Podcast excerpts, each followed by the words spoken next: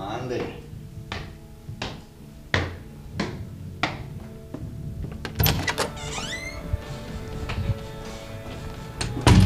Buenos días. Uh. Buena rolita. De hecho, creo que es la mejor rola de Caspian, ¿eh?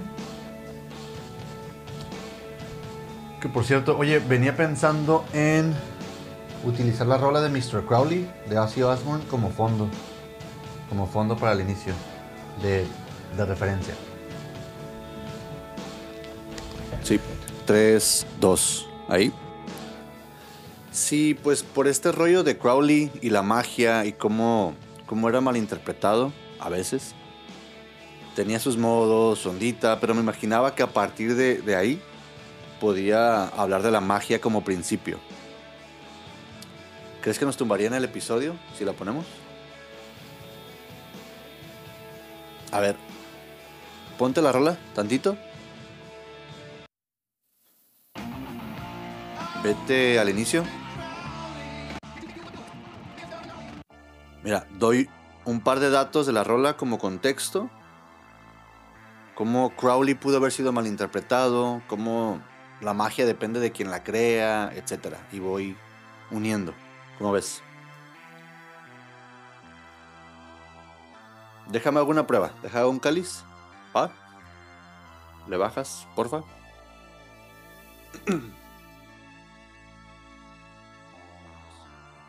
En 1980 salió a la luz el primer disco solista de Ozzy Osbourne, tras su separación de Black Sabbath, disco titulado Blizzard of Oz, del cual se desprende Mr. Crowley, canción que escuchamos de fondo justo hace un momento. Debo de aclarar, este podcast no es de música, ni acerca de Crowley, ni de sus inclinaciones mágicas que bien pueden parecer raras para algunos, pero ya que la escuchamos, en esta canción, Ozzy Osbourne hace referencia a la figura de Edward Alexander Crowley, mejor conocido como Aleister Crowley.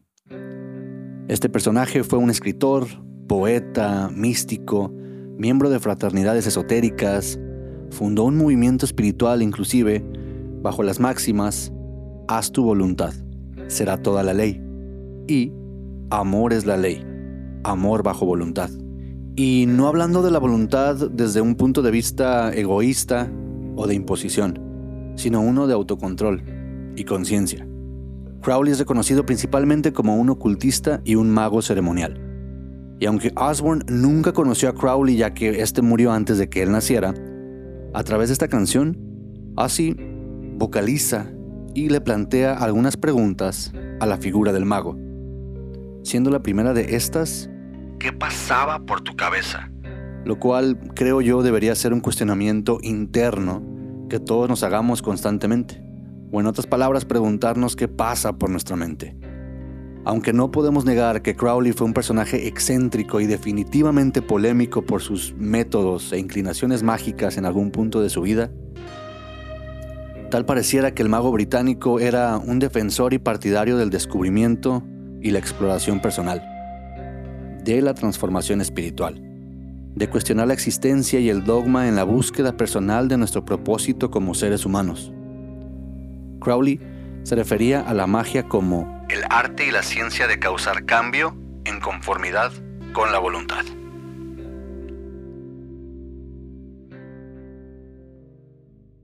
Y justamente esa será nuestra intención a través de magia interior.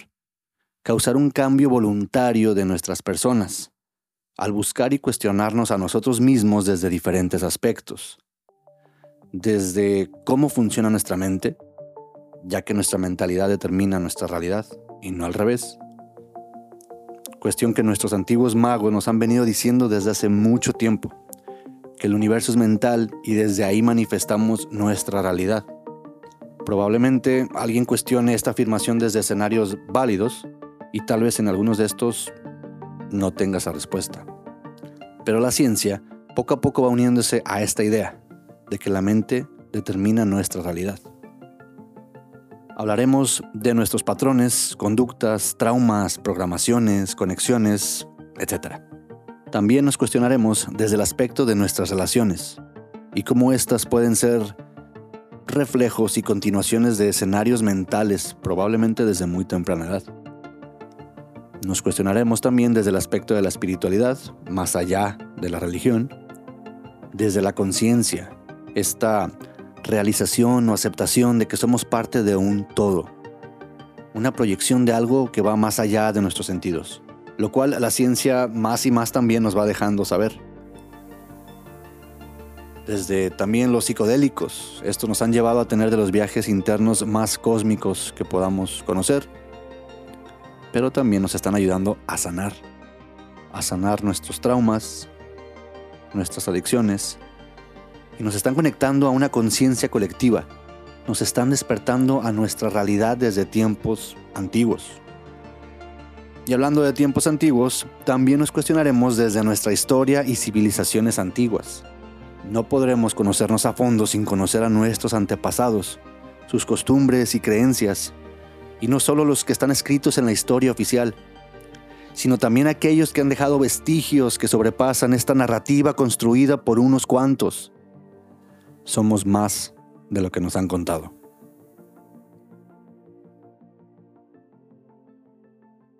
Aquí aprovecho y te cuento un poco de mí. Mi nombre es Hugo Dantes, músico, productor audiovisual, ex mormón, psiconauta.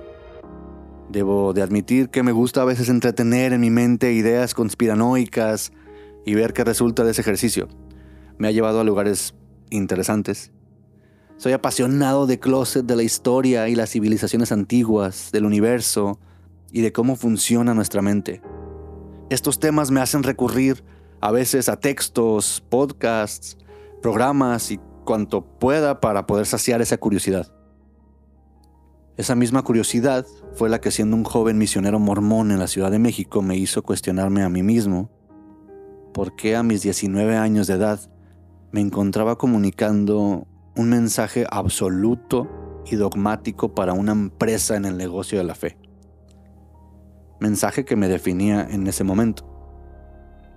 Ese cuestionamiento me llevaría en un viaje inicial de varios años de desprogramación mental, muchísimas preguntas y debates internos. Tiempo después, esta curiosidad y necesidad interna me llevaría a lugares, personas y escenarios que me ayudarían a llegar a lo que yo considero una autorrealización, una autoaceptación. Y no con esto referirme a mí como algún gurú o modelo a seguir probablemente estoy muy lejos de eso, sino me refiero a la autorrealización como un estado mental y consciente de unión con todo lo que me rodea, con todo. Una aceptación de que somos parte de un todo y que la separación es una ilusión que nos han programado para alejarnos de nuestra realidad y que a la vez es parte de una ilusión cósmica para nuestra evolución como seres somos parte de un gran juego cósmico, como diría Paramahansa Yogananda.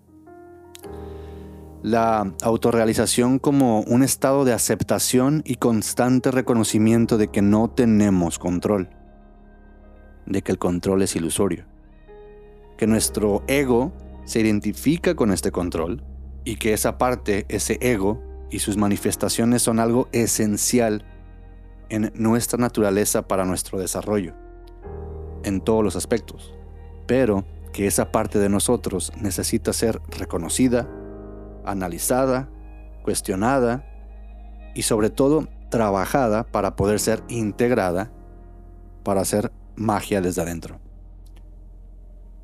Esa magia no necesariamente tiene que ser manipular fuego o desaparecer cosas, ni lograr el nirvana. Esa magia puede iniciar desde reconocer nuestras conductas egoístas, egoicas y ser presentes.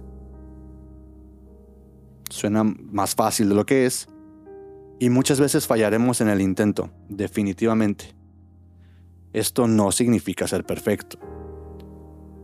Pero cuando podemos enfrentarnos a estos escenarios del ego y por un momento, aunque sea breve, reconocer conscientemente lo que nos esté pasando, ahí es donde empezamos a hacer magia. La verdadera magia no es un espectáculo para nuestros sentidos, sino un proceso interno. Podemos trazar definiciones y etimología de la palabra magia al antiguo griego, persa, latín, y aún más allá, de hecho, a nuestros chamanes. los cuales mezclaban el conocimiento mágico y su capacidad de transformar a las personas o las situaciones. La magia en distintas épocas de la civilización moderna ha sido señalada, reconocida y practicada tanto para crear como para destruir, dependiendo del practicante, pero tanto el crear como el destruir son polos opuestos de un mismo poder, tan solo son caras diferentes de una misma moneda. Esa intención la determinamos nosotros. Nosotros mismos decidimos crear o destruir, inclusive a nosotros mismos. Y bueno, esta magia la haremos todos juntos, tendremos a invitados, expertos, investigadores, conocedores de estos temas para hacerles preguntas y que podamos conectar estos puntos. No tenemos que coincidir en todo, pero podemos tomar lo que en el justo momento sea lo necesario para cada uno de nosotros. Y ya para retirarnos, regresando por un momento a la canción de Ozzy Osbourne, el último cuestionamiento en la letra de Mr. Crowley es una base fundamental de la curiosidad y del conocimiento. Yo quiero saber qué querías decir. Yo quiero saber. Yo quiero saber qué querías decir. Yo también quiero saber qué ha querido y quiere decirnos nuestra historia, nuestra mente, nuestras relaciones, nuestra actual realidad. Muchas gracias por estar aquí. Para mí es un placer compartir este ritual con ustedes. Bienvenidos. Juntos haremos magia interior.